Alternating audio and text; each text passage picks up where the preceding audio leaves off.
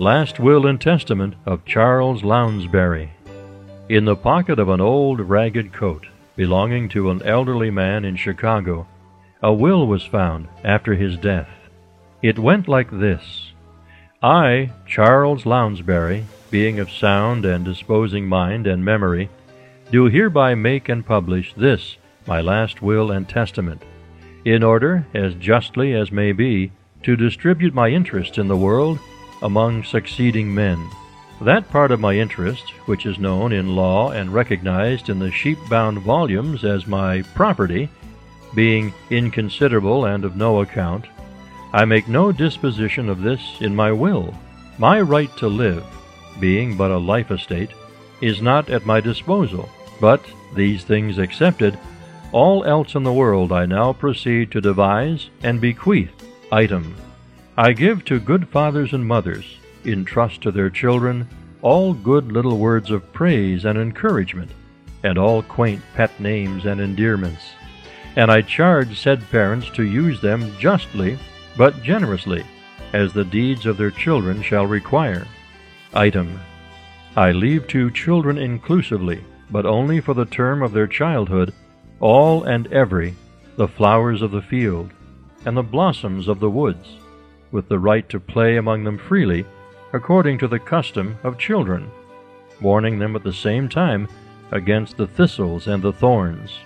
And I devise to the children the banks of the brooks, and the golden sands beneath the waters thereof, and the odors of the willows that dip therein, and the white clouds that float high over the giant trees.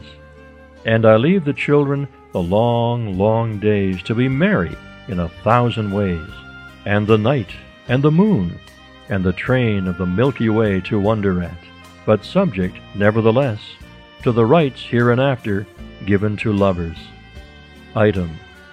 I devise to boys, jointly, all the idle fields and commons where ball may be played, all pleasant waters where one may swim, all snow clad hills where one may coast, and all streams and ponds where one may fish, or where grim winter comes, one may skate, to have and to hold the same for the period of their boyhood.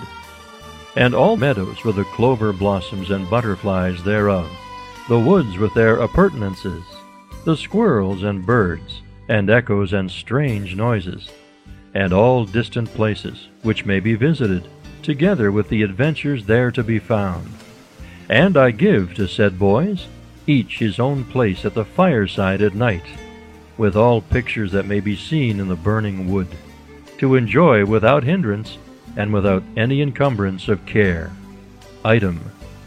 To lovers, I devise their imaginary world, with whatever they may need, as the stars of the sky, the red roses by the wall, the bloom of the hawthorn, the sweet strains of music, and anything else they may desire to figure to each other the lastingness and beauty of their love.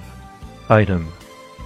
To young men jointly, I devise and bequeath all boisterous inspiring sports of rivalry, and I give to them the disdain of weakness and undaunted confidence in their own strength.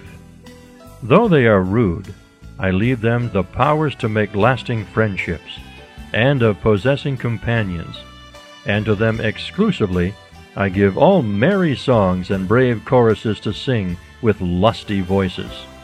Item.